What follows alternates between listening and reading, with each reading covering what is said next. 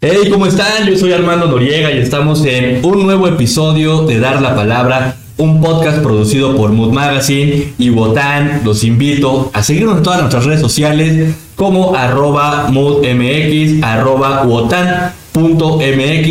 También invitarlos a que conozcan nuestras instalaciones aquí en la calle de Minatitlán número 24 en la colonia Roma Sur a unas cuantas cuadras del metro o del metrobús Chilpancingo. Y bueno, el día de hoy tenemos una invitadísima a la cual yo me siento muy contento de platicar, porque es lo que vamos a hacer, vamos a cotorrear, vamos a echar el chisme, pero lo principal es que vamos a conocer más acerca de ella. Estoy hablando de la cantautora, música, Maya Usmaya. Bienvenida, ¿cómo estás? Hola, muchas gracias. Pues muy emocionada de estar por acá con ustedes hoy, la verdad. Ah, pues eh, los emocionados somos nosotros y estabas por acá muy cerca, ¿no? Me comentabas. Sí, vengo de la escuela. La verdad me sorprendí mucho llegando a esta casa, súper bonita. Ellos sí, pues están por la Roma, tienen que pasar por acá, la verdad. Pues ahí está ya la recomendación de Maya. Deben hacerle caso, deben de venir a visitarnos, pero también deben de escuchar a Maya porque hoy trae un nuevo sencillo titulado A veces. ¿Es así? Sí, se llama A veces, porque la rola dice a veces. La verdad, yo trato de no matarme con los títulos, de verdad. Yo, Lo que suene más. Sí, de repente batallo y digo, ya, ¿para qué le pienso? A veces. A veces. ¿Y ¿De qué va la canción? ¿Cuándo la Em, presentaste? Esta canción acaba de salir el pasado 10 de febrero. Eh, la verdad fue un poco complicado ese lanzamiento para mí porque a diferencia de las otras canciones es una rola mucho más personal. Siempre en todas mis canciones o en todo lo que compongo trato de dejar un cachito de mí, pero a veces es una canción que es todo yo. Es como Maya al desnudo, los sentimientos a flor de piel y pues es una propuesta diferente porque es mucho más tranquila, es mucho más como rapiadita, melódica, no tan popera. Entonces estaba un poco preocupada, pero la verdad el resultado ha sido maravilloso. Entonces, ay, yo, vayan a escuchar.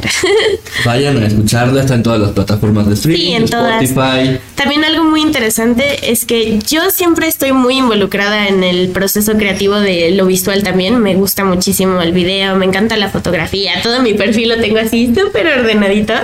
Pero esta es la primera vez que yo dirijo, escribo, hago luz, produzco 100% un video.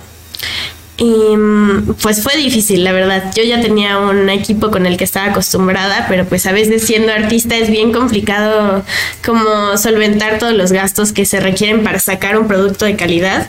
Y dije, pues me lo voy a aventar yo a ver qué tal. Y no, o sea, no es un video increíble así como que digas, oh, cine, pero es un video que, y al igual que la canción, se siente muy personal, muy hecho por mí y eso era también lo que quería transmitir. Entonces, yo estoy muy orgullosa de a veces. ¿no? Y lo logran porque realmente es un excelente trabajo que está catalogado o tu música está catalogada no solo por lo musical, por lo auditivo, sino también por lo visual. Sí, para mí o sea, bueno, yo sé que de repente siendo artista, aparte de todos los que estamos empezando, pues de alguna manera tenemos un rango de edad medio bajo y así, como que es bien complicado estar haciendo todo. Pero algo como con lo que yo siempre he pensado es que si voy a sacar algo, lo voy a sacar bien, ¿no? Entonces, si voy a sacar una rola, pues no voy a sacar solo una rola bien producida y bien escrita, sino también una portada que me guste, un video que me guste. Y pues hay que encontrar un balance entre eso, porque a veces no puedes hacer las grandes producciones, pero creo que es muy importante también para Sí, generar también como identidad de artista. Sí, exactamente. Y, y por ello tengo entendido, porque tú me lo platicaste, acabas de entrar a estudiar, estás en la universidad y precisamente estás en una carrera en la que sé, y tú lo sabes también perfectamente, que te va a ayudar. Me va a ayudar este muchísimo. proceso. Estoy estudiando comunicación visual. También en parte es como por poder ayudar a mis amigos. O sea, en, a lo largo de como este tiempo que llevo en la música, que no es tanto, pero ahí está. He conocido a tanta gente que digo, güey, es que esta gente merece ser escuchada, pero es bien difícil. Y yo, afortunadamente, pues vengo de una familia medio bien, tengo recursos, sé hablar inglés, o sea, tengo muchas herramientas, tengo una buena educación. Pero por cosas como de mi trayectoria y así me llegué a juntar con bandita que venía como del rap y así, que es como banda que de verdad no tiene casi recursos para hacer la música.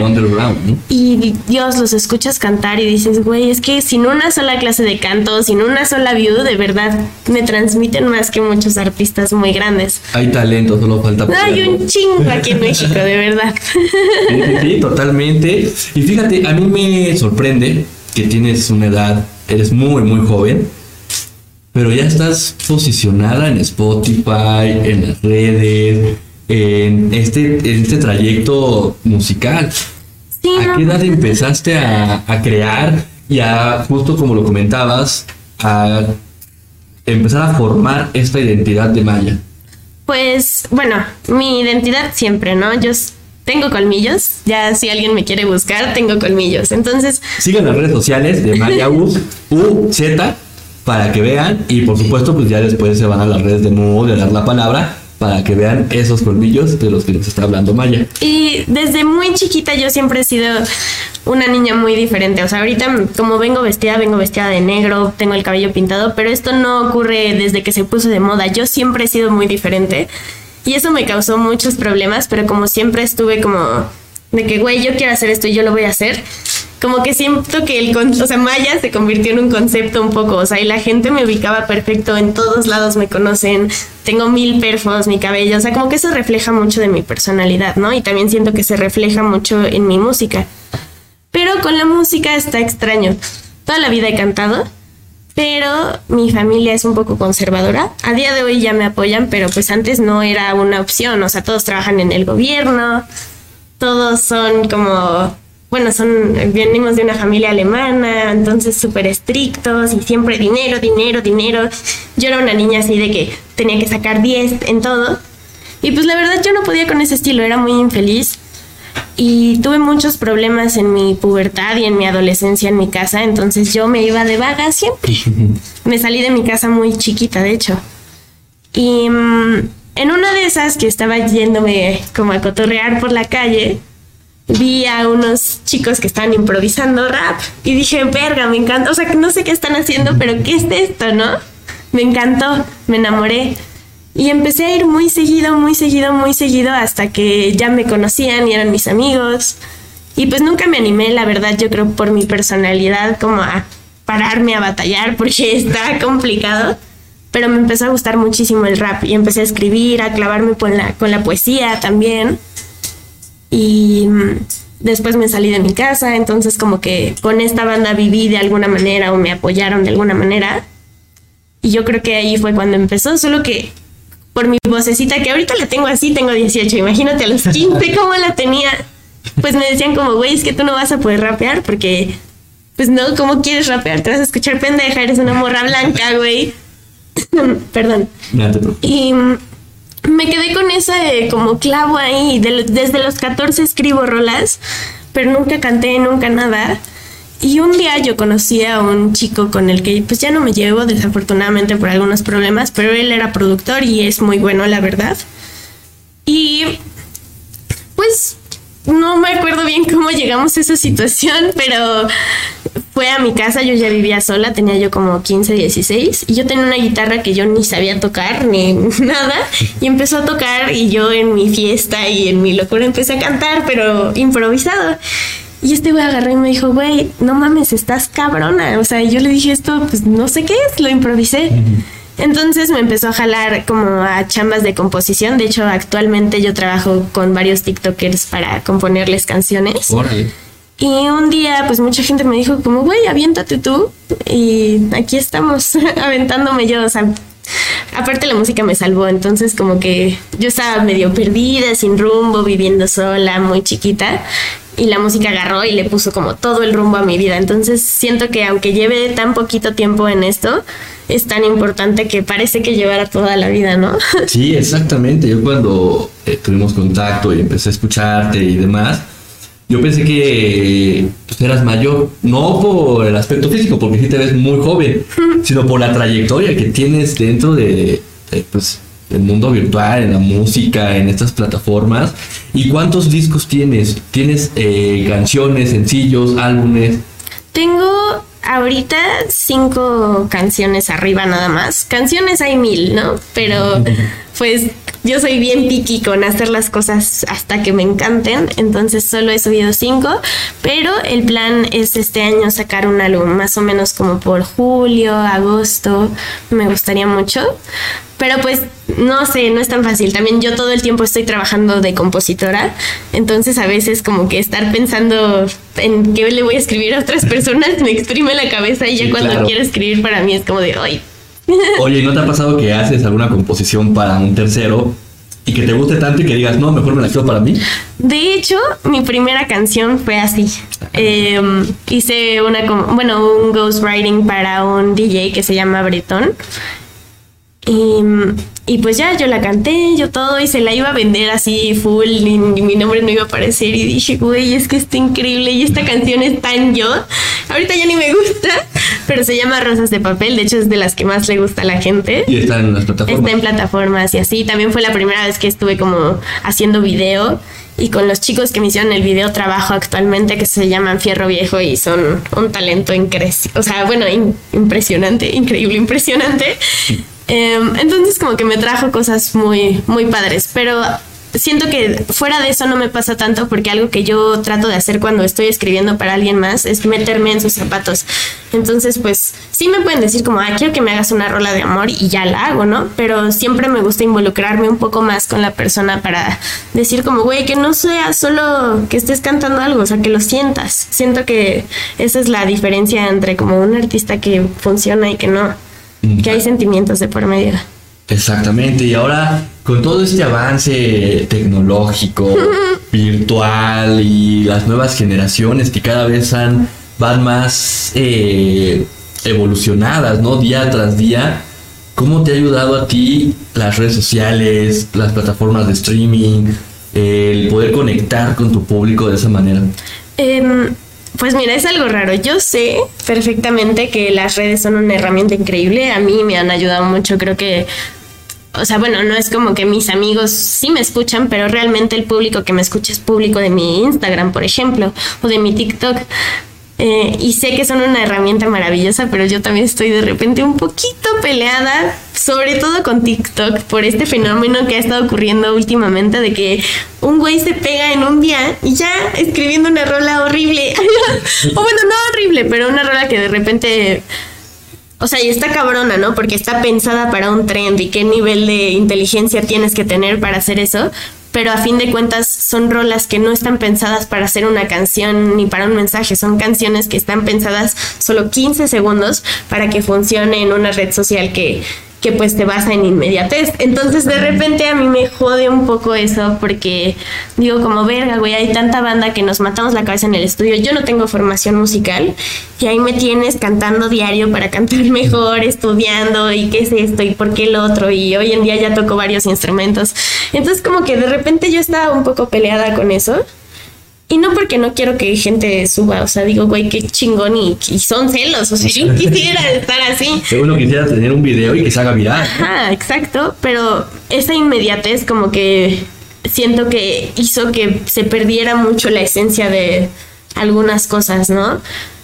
Pero últimamente he estado tratando como de respirar y dejar pasar todo eso porque TikTok neta me puede pegar. Exactamente, es un trampolín. Es un trampolín, ¿no? Y la gente que lo sabe usar, mucha gente piensa que es fácil y yo llevo ahorita, apenas llevo dos meses como viendo qué onda con TikTok. Y de verdad, o sea, no es fácil. Y la banda que hace trends, yo decía como, ay, güey, pinches rolas feas y que no dice nada. No, pues mi rola no es un trend. Entonces como que ya estoy como sanando esa parte que me molestaba. Y de todos modos entendí que no tiene que estar peleado con hacer música que esté bien hecha, o sea, puedes encontrar como un balance. Y pues espero que pronto me vean todos en el For You page porque de verdad me estoy echando ganas a mi TikTok. Es mayuki.uz por si me quieren seguir. Estoy bien cagada. Ahí está. Y fíjate, yo también lo, lo había pensado, ¿no? Lo había dicho en la parte de, güey, o sea, TikTok es una pendejada es pura estupidez lo que se muestra ahí y se hace viral. Pero te das cuenta que hasta para hacer una pendejada, sí, que tener creatividad, tienes que tener talento y es un arte. La verdad, sí. Porque no cualquiera se hace viral y no cualquier TikTok realmente te da risa o te identifica. Entonces sí es todo un mundo.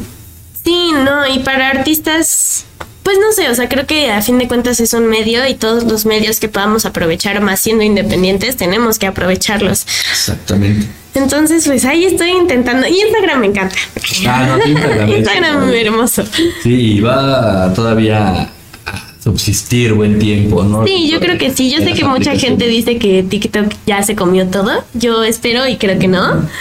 Pero, pues no sé, me gustan las redes y me gusta que también, bueno, supongo que aunque yo lo sienta muy difícil, seguramente antes era todavía más difícil porque si no tenías el contacto o si no tenías el talento, pero así uno en un millón, pues no O lo la, ajá, la armabas. palanca, ¿no? La palanca o el dinero. Ah, Ajá, exactamente. Y no sé, yo que he hecho mi proyecto con cero apoyo de nadie, o sea, creo que mi manager una vez me prestó mil pesos, ese, es- ese ha sido mi apoyo económico.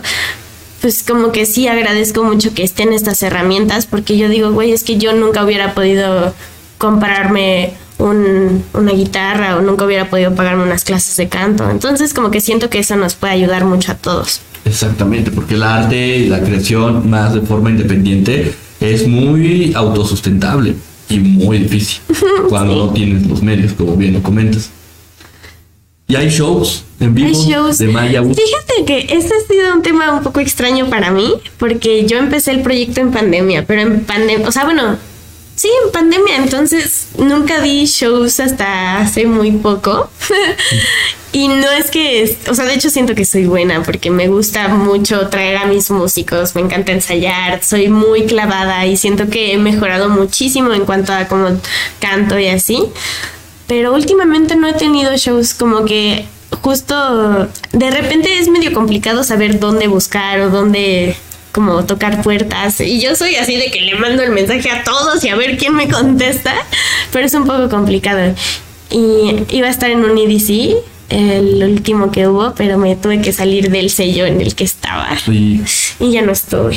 Pero espero que pronto me, ay, me vean. Yo de verdad como que estoy dispuesta a cantar así en todos lados que me invitan a cantar al parque. Yo canto en el parque, me encanta cantar. Entonces quiero que este año esté mucho más lleno de todo eso. Estoy planeando hacer un indie rocks, pero de eso todavía, todavía no les aviso porque no es seguro. no es seguro, pero sé que lo vas a lograr, no solo el, el foro Indie Rock, sino muchos escenarios más de, de importancia aquí en México. Y fíjate, la pandemia creo que de lo malo tiene un lado blanco, un lado claro, donde muchas personas eh, sacaron todo su potencial. Sí, algo que yo me dijo alguien una vez, se me quedó muy clavado, es que los tiempos de crisis son los tiempos del arte también. Exacto. Entonces, como que siento que yo aproveché mi, o sea, los años para mí de pandemia han sido mis mejores años. Entonces, digo, bueno, al menos algo salió de ahí y también de mucha gente. De muchísima, ¿no? Y el boom de la virtualidad en pandemia fue impresionante. Sí, no, y es extraño, es un medio nuevo, tal vez por lo rápido que fue, de repente, como lo que decía de TikTok, nos saca de onda, pero ah, pues yo creo que es algo muy positivo y va a cambiar la industria por siempre y pues lo nuevo, bueno, el cambio yo pienso que casi siempre es bueno, entonces yo estoy dispuesta siempre a hacer todo. Exacto, para bien y que algo que funcione y que nos haga crecer, ¿no? Como personas Sí. en lo pro- profesional y en lo personal. En lo personal también. Tus redes sociales, Maya, cuéntanos dónde te encontramos, dónde te buscamos. Donde estoy más activa es en Instagram, es Maya X-UZ.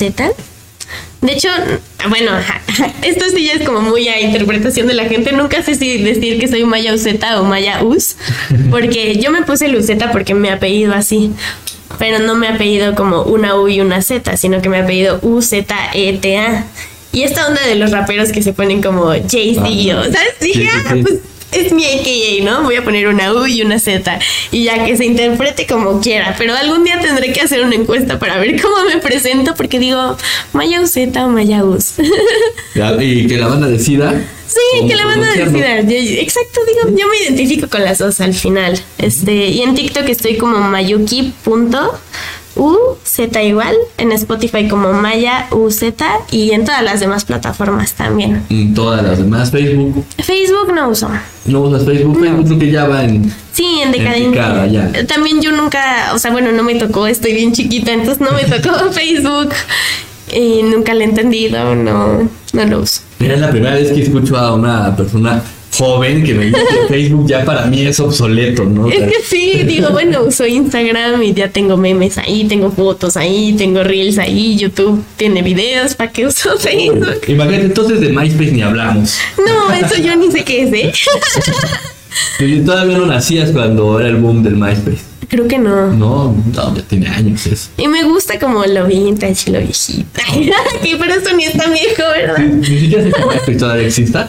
Pero bueno, ahí está TikTok, Instagram, Spotify, YouTube y demás. Y demás. Ay, yo, y pues si me quieren mandar mensaje, cualquier cosa. Sí respondes. Sí respondo, estoy como muy abierta siempre a que la gente me esté mandando rolitas, que me pida opiniones o que simplemente mensajes de buena vibra y así. Yo sí contesto, amigos, o trato. Perfecto. Y ahora, en la actualidad, ¿qué estás haciendo?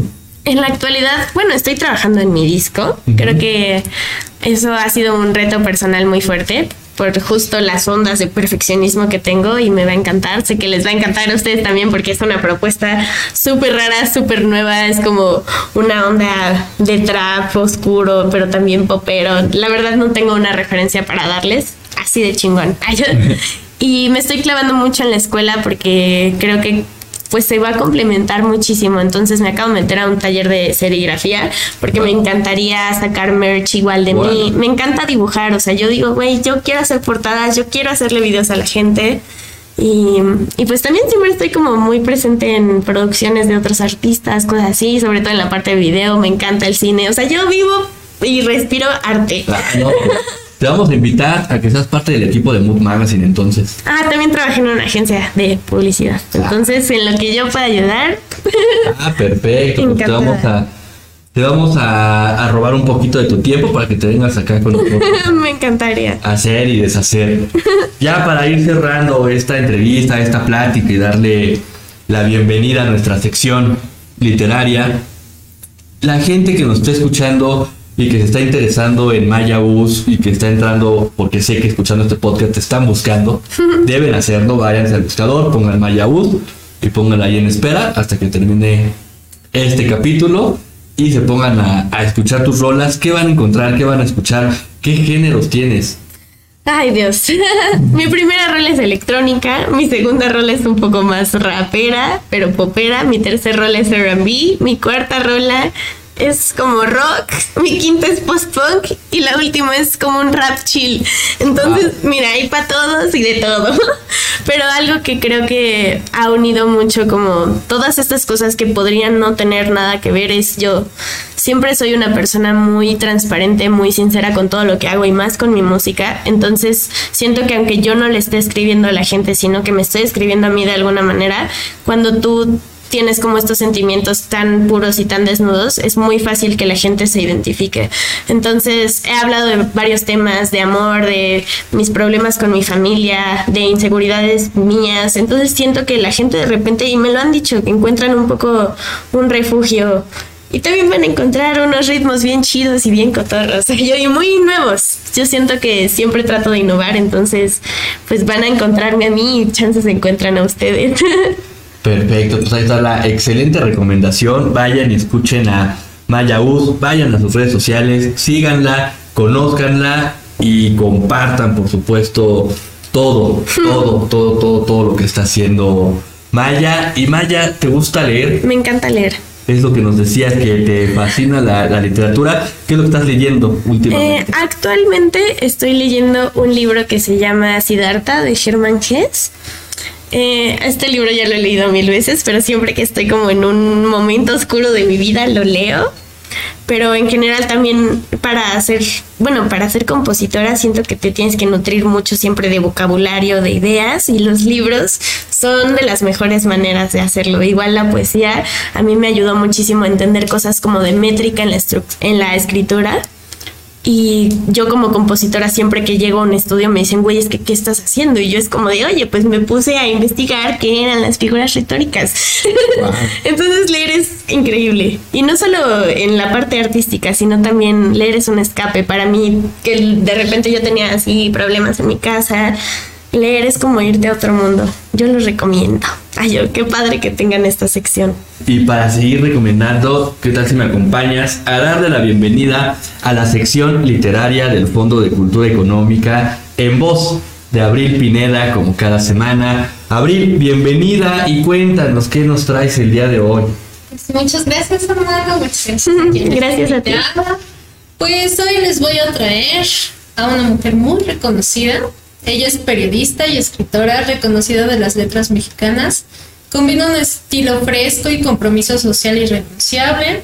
Ha recibido numerosos premios y, distinciones literarias, entre ellas fue la primera mujer en recibir el Premio Nacional de Periodismo hasta 1978. Eso está muy mal. Colegas, compañeros periodistas. y la cuarta en recibir el Premio Cervantes de Literatura en 2013.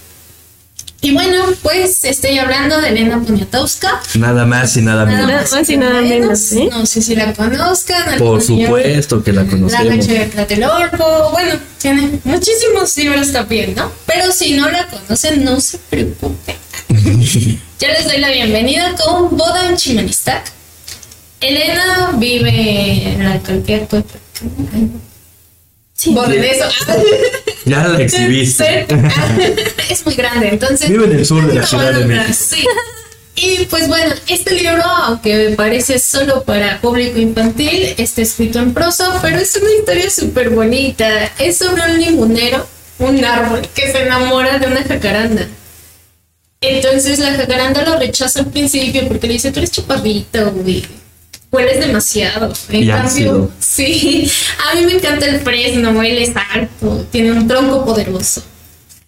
Y bueno, pues está súper enamorada la jacaranda de del fresno. Y el limonero se pone, pues no a llorar, pero sí triste. Y entonces cada que algún enamorado pasa por ahí, pues él se pone a agriar a los enamorados. Hasta que un día el departamento central quita el fresno, ya que está muy viejo, y dice, es que esto ya corre un peligro para los niños y todo el mundo que pase, puede ser que un día se rompa su tronco, entonces mejor vamos a quitarlo. La jacaranda queda súper triste porque le quitaron el fresno. Y bueno, pues empieza a ver con ojos de amor al limonero. Entonces ¿Cómo es la vida, no? Esta vez no, yo no seguiré llorando, dice la jacaranda. Y bueno, pues se empieza a enamorar del limonero, empieza a verle lo bonito, y, el limonero insiste en casarse, y, le- la jacaranda por fin acepta, y deciden casarse cuando sus flores estén apareciendo. Y bueno, pues así el cuento de Boda en Chimaristac. No les voy a contar el final de quiénes fueron sus pajes, a quién acompaña a la jacaranda. Pero este libro lo pueden encontrar en nuestra librería virtual. Su precio normal es de 220, pero está en promoción en 187 pesos y en su formato electrónico por tan solo 88 pesos. Y ahora sí te traigo una historia extra. No sé si ustedes conocen el origen de las jacarandas en México. Eh, Yo más o menos. más sí o tengo menos. una Y mira, idea. y Maya trae los colores. Calanda. Sí, aparte que me gusta mucho todo lo asiático, según yo intentaron traer el cerezo, ¿no? Algo así. Así es. Exactamente, algo también sabía. Algo así, pero no sé, tú cuéntanosla. por Tatsugoro Matsumoto, quien fue un inmigrante japonés, jardinero reconocido. Llegó y bueno, él cuidaba las plantas súper bonito, que incluso Porfirio Díaz en 1892, durante su, su mandato, lo descubrió y le dijo, ¿sabes qué? Me gusta mucho. De que a Porfirio no le gustaba eso de robar. Ideas extranjeras. de otros lados, pues dice, yo quiero efectivamente unos árboles de cerezo, se ven muy bonitos, todo rosita, qué bonito. Pero Tatsugoro le dijo, pues sabes qué, no, porque tu tierra no es fértil para, para poder hacer crecer a los árboles de cerezo. Entonces, pues mira, yo te recomiendo las jacarandas. Y efectivamente, qué buen jardinero era porque a la fecha seguimos teniendo nuestros árboles de jacaranda aquí en toda la Ciudad de México. Y qué bonito se ve, Qué ¿no? bonito. Cuando vas en los segundos pisos vehiculares, ver todo pintado de morado. Yo cuando se empiezan a caer es Ah, mi también. etapa favorita del año. Digo, ay, qué que padre. son, son árboles muy sucios. Todo lo que pero se ve hermoso. Hasta tapizado. Ajá, exactamente. Hasta te, hasta te dan ganas de caminar por ahí. Pero bueno, no solo traigo ese, sino que también les traigo de Noche Vienes. Este es el último cuento de los 16 cuentos que vienen en el, título, en el libro completo del mismo nombre, de Noche Vienes, creado en 1979. Esta es la historia de Esmeralda Loiden, una enfermera de 27 años que tiene cinco maridos. Wow. Y Ay. está siendo entrevistada. Chica en- lista. Bien hecho. la apoyamos en el Ministerio Público y no solo nosotros la apoyamos, todos los que están tomando su declaración quedan pues no enamorados, pero sí ella tiene una cierta afinidad con todas las personas que están ahí y pues deciden todos escuchar su historia. Quieren saber la historia de los cinco maridos, de Carlos, de Pedro, de Gabriel, de Livio y de Julio. Pero en este caso, el protagonista que la llevó al Ministerio Público es Pedro Lugo, quien la denuncia por adulterio, ya que va a buscarla al hospital donde trabaja, no la encuentra, va a buscarla a su casa, no la encuentra, y entonces dice, no, está, me está poniendo el cuerno. y entonces, en esa época, pues es denunciada como adultera. Pero bueno, pues ella ha sido muy sincera con todos, a todos los quiere por igual, y todo el mundo empieza a notar que efectivamente no, no solo tiene un amor pasajero por alguno, no tiene interés con solo uno, sino de verdad a todos los quiere, a todos quiere ayudarlos. Probablemente por su espíritu de enfermera es algo que, que ella quiere, ¿no? Y bueno, pues entonces todo el mundo toma su declaración. Es muy pícara en sus, en sus respuestas, o sea, hasta la secretaria que la veía al principio con ojos de odio se empieza a enamorar de ella. No enamorar, solamente tiene una afinidad. Y pues bueno, ella dice, no importa, yo perdono a Pedro, yo sé que él es así, que se aloca de repente. Pero bueno, pues tiene que entender que hay otras cuatro. Hay otras decimos, este... Prioridades. Exacto. Ay, no. Hay otras capillitas. Hay otras capillitas. Hay una catedral y capillitas. No, y qué fuerte ver a una mujer escribir de un tema así. Aquí dice que estuvo publicado en el 79. Si a día de hoy nosotros no sabemos cómo hablarlo, creo que es súper interesante ver como la perspectiva que ella tuvo pues en un tiempo donde era todavía menos aceptado y donde seguramente la lincharon por haber escrito esto. Exactamente, no digo, ahorita no es a lo mejor tan aceptado, no lo hablamos públicamente en las relaciones poliamorosas, ¿no? En el que creemos que no existen o que no es real, ¿no? Que siempre quieres a alguien más, no puedes querer a dos personas por igual, y yo creo que muchas madres opinan completamente lo contrario, porque a sus hijos, tengan los que tengan, los quieren exactamente igual. Dicen. Dice, yo sí que yo soy la favor. Sí, sí, eso sonó que no eras el favorito. Sí. Eso sumar resentimientos, ¿no? Sí. Ahorita hablamos. Estás en un espacio seguro. Pero bueno, pues así es como Esmeralda conquista a todos y sin embargo, pues sí, queda el registro de que efectivamente fue adúltera.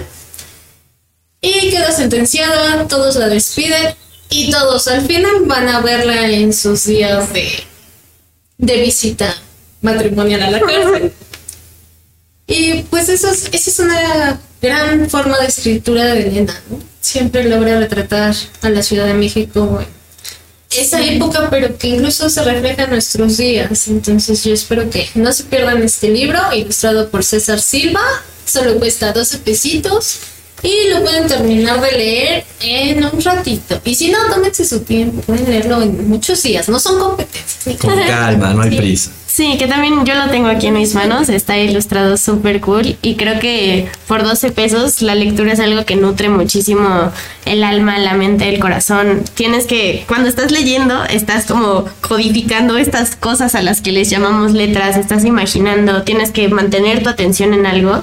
Entonces siento que es una actividad súper importante que de verdad puede hacer que nuestro cerebro trabaje mejor. Entonces si tienen el tiempo, empezar con cositas así de 12 pesos que de verdad no sé cuántas hojas tiene, ha de tener unas... Miren, tiene 30. Te la echas en un 2x3. Es una actividad que les puede ayudar muchísimo. Así es, y bueno, pues si se aburren de leer, hacen una cosita, el libro está en blanco y negro para que puedan colorear. También. y Ah, está súper también. Pues ahí están todas las actividades que puede tener un libro. Y bueno, pues ya nada más para cerrar, hablando de nuestra gran autora, pues los quiero invitar este próximo viernes 3 de marzo a nuestra charla y música entre mujeres con nuestras grandes autoras invitadas, Susi Benzulun, Cel Cabrera y Mari Carmen Velasco, tres grandes poetas fantásticas. A las 8 de la noche nos vemos en la librería Rosario Castellanos, que además vamos a tener un concierto de Limbal con voz de la soprano Luz Angélica Uribe y acompañada en el piano por Héctor Cruz. Los espero allá y espero que disfruten mucho sus lecturas como siempre. Pues ahí está la recomendación. Le queremos mandar un fuerte abrazo a mi queridísima amiga Cel Cabrera, que es, bueno, ya de la casa de Mood Magazine, de todo lo que nosotros realizamos. Así es que ahí están las recomendaciones literarias de Elena Poniatowska, las actividades que va a tener el Fondo de Cultura Económica este viernes 3 de marzo y por supuesto esta excelente recomendación musical con Maya Us, que aquí nos acompaña. Algo más que quieran Muchas gracias. Y pues no sé, yo agradecerles también de escucharme, agradecerles pues por hacer el podcast que nos ayuda muchísimo. Recordarles que sí lean, ay, que vayan a todas estas cosas. Siendo mujer no es por como querer decir, ay, soy mejor, pero ser mujer hace que sea el doble de difícil. Entonces, si nos pueden apoyar siempre, tenemos que hacer comunidad, tenemos que seguir apoyando. Y nada, qué bonito encontrar espacios así de verdad. Así es. Pues ahí está. Mujeres, hombres, apoyemos todo, ¿verdad? Dicho que hay muchas cosas que cambiar todavía. Bienvenida a la lectura para todos. Todos podemos entrar por ahí. Exactamente, pues ahí está. Ya las escucharon, no hubo mejor palabras que las que acaba de decir Maya Abril. Muchas gracias por estar en este episodio. Les recuerdo, este es un podcast producido por Mood Magazine, por Wotan. Síganos en todas nuestras redes sociales como Mood Magazine, MoodMX, Wotan.mx, FC, México y Maya Us. Muchas gracias. Ahí está la recomendación. Visita nuestro sitio web www.moodmagazine.com.mx. Yo soy Armando Noriega y me escuchan en un próximo capítulo.